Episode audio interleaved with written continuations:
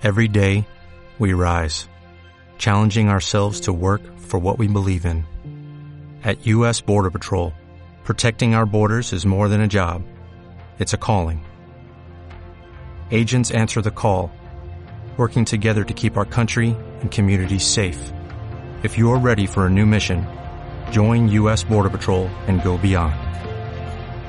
Learn more at cbp.gov/careers.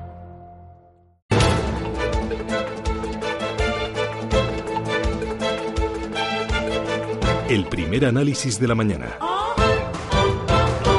Primer análisis que nos lleva a mirar al mercado de la renta fija. Primero al mercado de bonos en Estados Unidos. La rentabilidad del bono a 10 años ha escalado por quinta sesión en seis días. Se coloca en el 2,59%.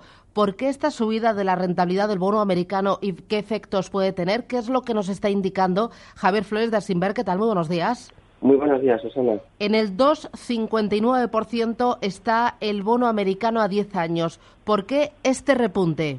Bueno, venía marcando ya desde unos meses a esta parte eh, cifras por delante de lo que de lo que es, en realidad la, la, política de la Fed. Al final no es ni más ni menos que, el, mercado que se adelanta a, expectativas de subidas de, tipos. Eh, hay efectivamente una previsión de, un par o quizá tres subidas este año y el bono bueno va, a entrar ya por delante. Eh, podemos buscarle una causalidad más directa, pero en el fondo lo que tenemos es una cuestión estructural y de cambio de ciclo monetario. Eh, en, eh, ¿Tú crees que puede seguir subiendo? ¿Podemos ver el, bono americano más arriba en rentabilidad? Es difícil, ¿no?, de, prever, pero desde luego técnicamente sí que se dan elementos para que así sea. Cuando digo técnicamente, digo estrictamente técnicamente, ¿no?, si nos fijamos en, en cuestiones muy, muy operativas. Eh, y si nos vamos a la cuestión más de fondo, pues va a depender efectivamente de la, de la credibilidad que le demos a la, a la capacidad de FED de, de subida. Con el cambio de, de miembros en, en, la FED, eh, la influencia política sobre ellos y los estímulos el gobierno americano está planteando, pues todo ello nos lleva a pensar que sí, que es posible que sean los elementos para que así sea. Mm, em, eh, recuerdo que Bill Gross, eh, que fue eh, bueno uno de los grandes inversores dentro de, Pinco, declaraba, yo creo que fue el martes, que se estaba confirmando un mercado bajista de los bonos después de que la rentabilidad alcanzara niveles no registrados desde el pasado mes de marzo. ¿Podríamos estar, mm, no sé, ante, ante una burbuja? ¿Esto qué efectos va a tener en otro tipo de, de renta fija corporativa en en, los bancos, en los bancos para los bancos será bueno.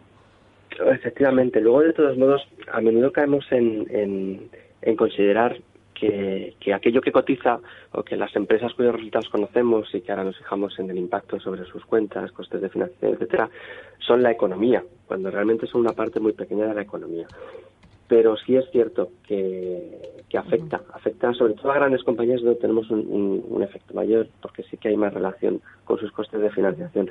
Pero si nos vamos a una situación más amplia, eh, la realidad es que estamos en, niveles que, no obstante, son relativamente cómodos todavía para la economía en su conjunto.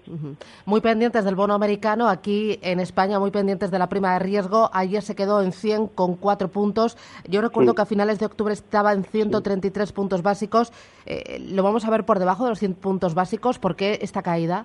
Va a depender del inicio de la, de la legislatura catalana. Realmente es esos puntitos que tuvimos por encima y que hizo que hubiera un comportamiento relativo peor que Italia e incluso en algún momento Portugal han tenido que ver con la cuestión política española. Y ahora esa resistencia que está en los 100 puntos básicos eh, pues va a depender en estas semanas de ese inicio de la legislatura en, en Cataluña.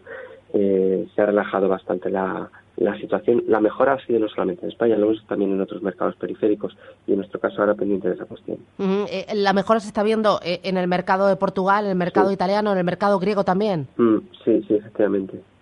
Eh, me interesa también el euro. Deutsche Bank lo ve en 1,30 dólares. ¿Tú lo ves tan arriba? Pues en este momento no, pero todo es posible y, y cuando además entramos en estas dinámicas, donde, claro, comentamos esto después de, ver una situación de creación de empleo eh, realmente brutal en, Europa, récord de exportaciones en, en Alemania, efectivamente una diferencia política monetaria nuevamente entre Europa y Estados Unidos que favorece al, al euro, una inflación importada en, en, camino ¿no? Por, por, la recuperación de los precios de la energía. Bueno, todo eso hace que, que por qué no, por qué no, efectivamente. Mm, y el precio del petróleo rozando los 69 dólares, un 54% es lo que ha subido desde el pasado mes de junio. no sé si esto mm, es peligroso pensando en la inflación. En realidad, inicialmente no, es decir, el, impacto tarda, tarda en, traducirse en, inflación, que por otro lado eh, ahora mismo no, no es algo peligroso, sino incluso deseable.